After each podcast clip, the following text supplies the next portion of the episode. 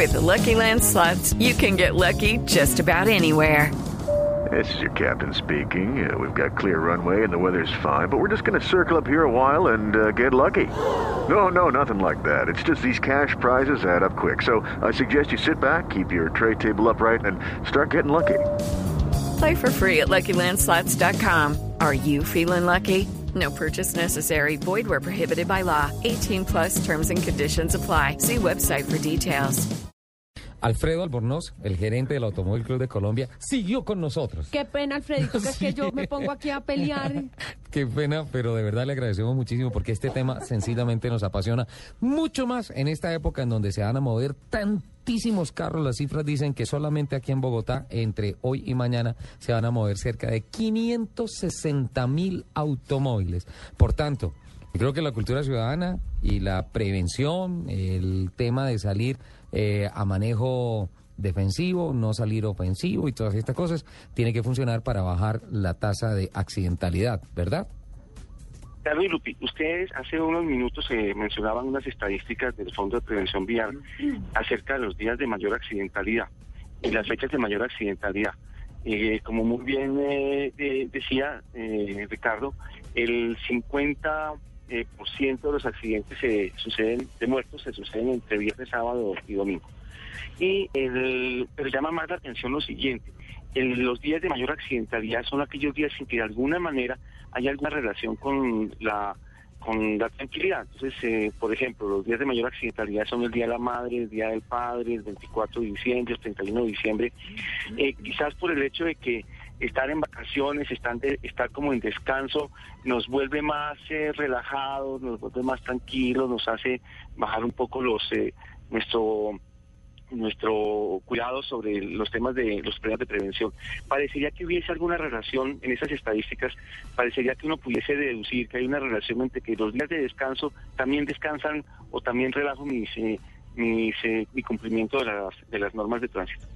Y mm. por, que por eso se suceden los accidentes. Pero esa es una asociación terrible.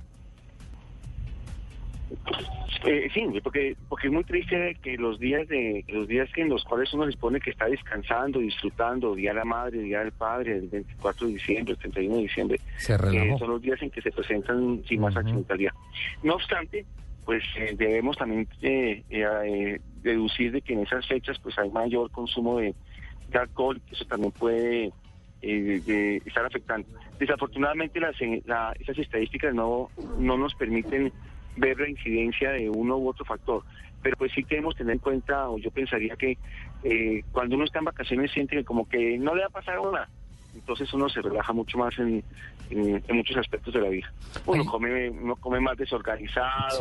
Entonces eh, parecería que uno dentro de ese desorganice que está asociado a los tiempos de descanso, pues también desorganizamos y descuidamos nuestros... Eh, lo es los, eh, el cumplimiento de las normas de tránsito. Hay unas estadísticas muy interesantes con relación a la vulnerabilidad de las motos Lupi eh, y Alfredo que tienen que ver con eh, el porcentaje de las víctimas fatales, de las víctimas mortales en los accidentes que se presentan y el más alto porcentaje, el del 36%, ocurre con pasajeros de vehículos de dos o tres ruedas. Ajá. Es decir, las motos. Las motos. El segundo más alto porcentaje, y está por ahí cerquita, el 34% corresponde a peatones. El tercer más alto porcentaje, eh, pasajeros de vehículos cuatro, de cuatro ruedas, 11%, o sea, básicamente los automóviles utilitarios que tenemos en todas las ciudades. El siguiente ítem es el 8% ciclistas.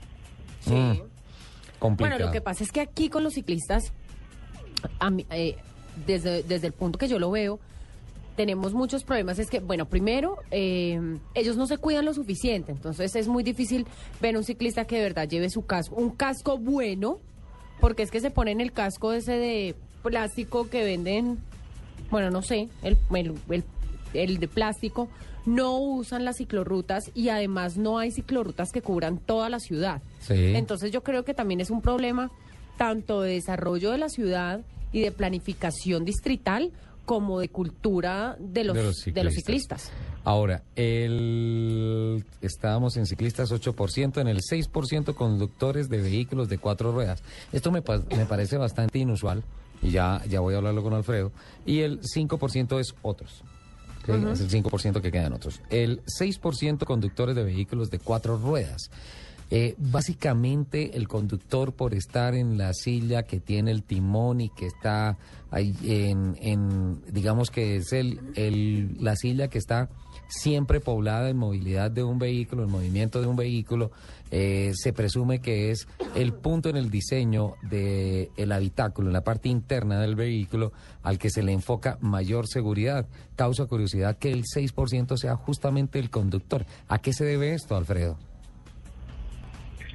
Mm, eh, mire, hay una, eh, hay, estudios, no, no en Colombia, pero en, otros países en que demuestran que el mal uso del cinturón de seguridad es un, o la, el no tenerlo o el tenerlo mal puesto es uno de los índices de mayor accidentalidad en o, que causan eh, los accidentes, problemas eh, generados por los accidentes.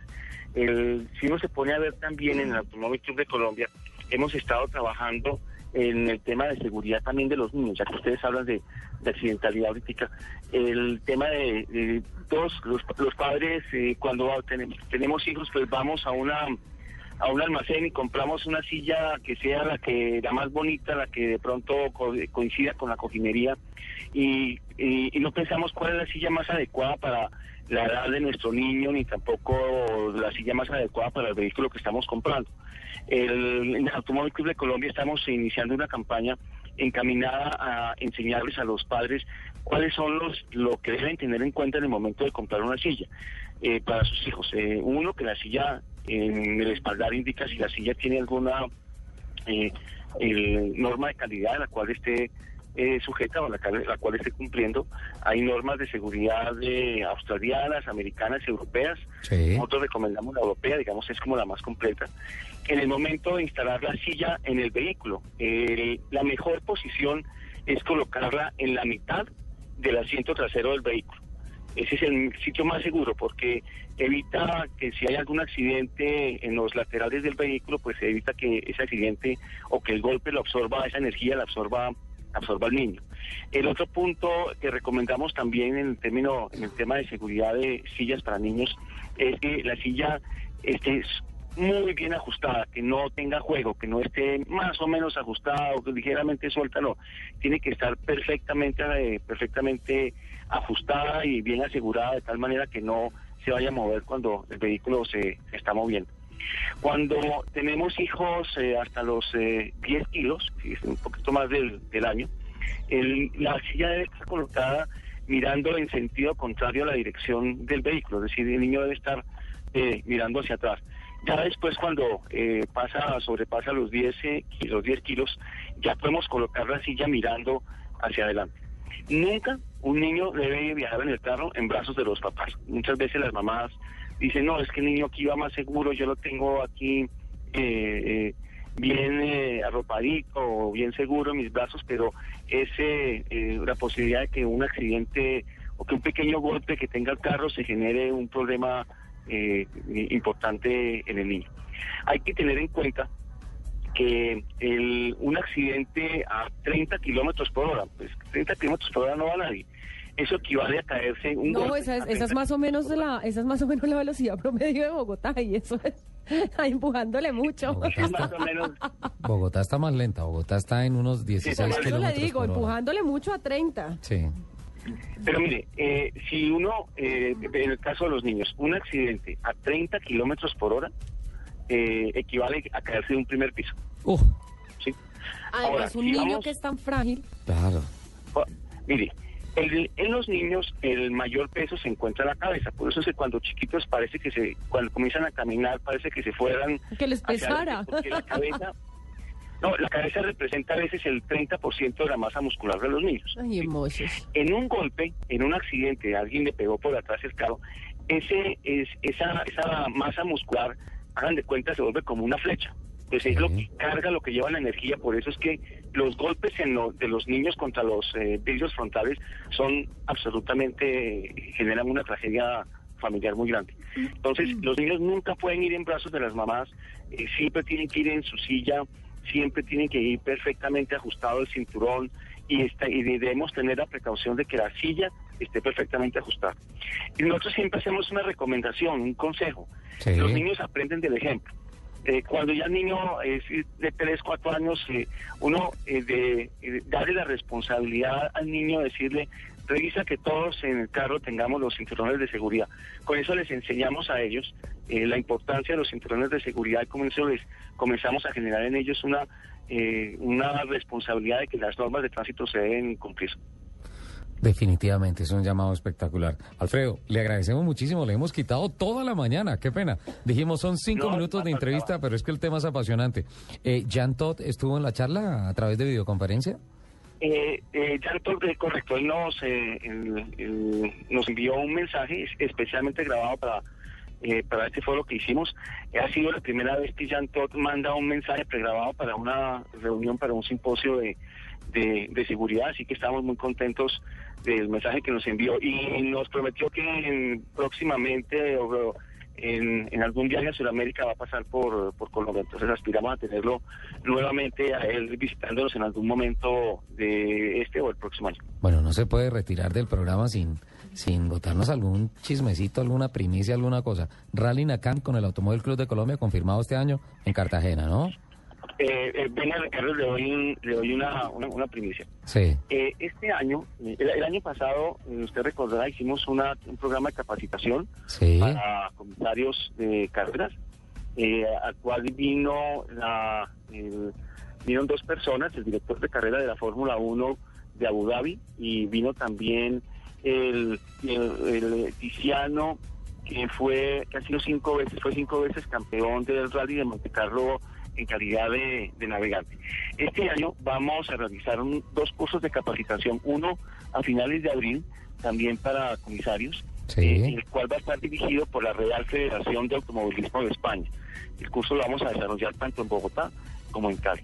Y para el segundo semestre también vamos a hacer una actividad de capacitación también con la la Real Federación de Automovilismo de España con el propósito de tener más gente capacitada en el automovilismo, que nuestras carreras sean cada vez más eh, seguras para eh, tanto pilotos como para participantes, comisarios y tengamos un deporte que como eh, todos sabemos ha venido creciendo gracias a personas, Ricardo, como usted, que toda su vida han estado vinculados al tema del automovilismo. Esto es un bicho que nos picó un virus y esto no nos cura a nadie.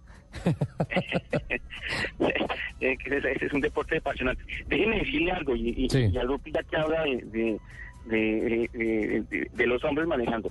Lupi, ¿usted sabía que hay más pilotos eh, colombianos en el exterior participando en pruebas internacionales que jugadores de fútbol eh, colombianos jugando en equipos extranjeros? No. Vea qué buen dato.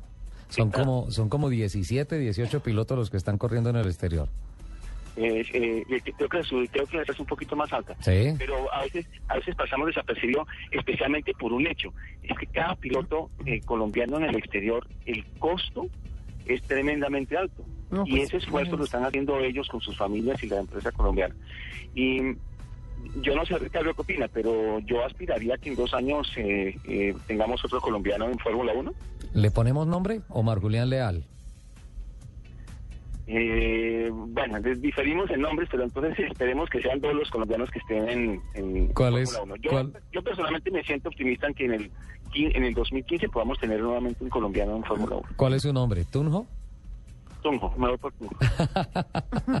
no, sí. eh, eh, eh luego así, hasta los resultados de Tunjo en Lotus, lo que hemos escuchado, eh, son muy buenos. Son muy buenos. y, un muchacho, una y vale la pena decir sin que... Decir que otros no lo sean. Sin decir que otros no lo sean. No, y vale la pena decir que Tunjito está trabajando en la evolución de piezas de aerodinámica de piezas del carro del actual líder del campeonato del mundo de Fórmula 1, Kimi Raikkonen. Hay que darle ese mérito porque sin duda alguna, como persona y como piloto, lo merece Omar Julián.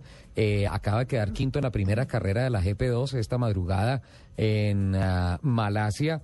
Eh, por tanto, hay calidad y ojalá que, que ese vaticinio se, se, se, le cumpla que no sea uno, sino dos. Eh, hay que hacer una cosita. Mm, también hay que darle una agüita valeriana, alguna cosa a don Mauricio Narváez. Este señor no para. ¿Cómo trabaja Mauricio? Ah, qué bien. Sí, sí, sí, sí, es impresionante una persona que con ese entusiasmo, con ese espíritu de colaboración tan generoso, tan genuino, es alguien definitivamente a quien admirar en el automovilismo colombiano, como ser humano, como piloto, y una dedicación de tiempo completo. Y una mística. El automovilismo, una generosidad de sus conocimientos, sus contactos en el exterior los ha puesto a disposición del automovilismo, del automovilismo. Realmente es alguien a quien uno debe admirar. Desde siempre, desde que quedó campeón de las 12 horas de Sibrin, es mi héroe, mi ídolo, sin duda alguna.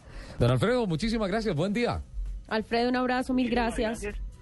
No, a ustedes y muchas gracias porque esas campañas de seguridad lo que están enfocadas es a salvar vidas y eso es algo que ustedes están aportando muchísimo.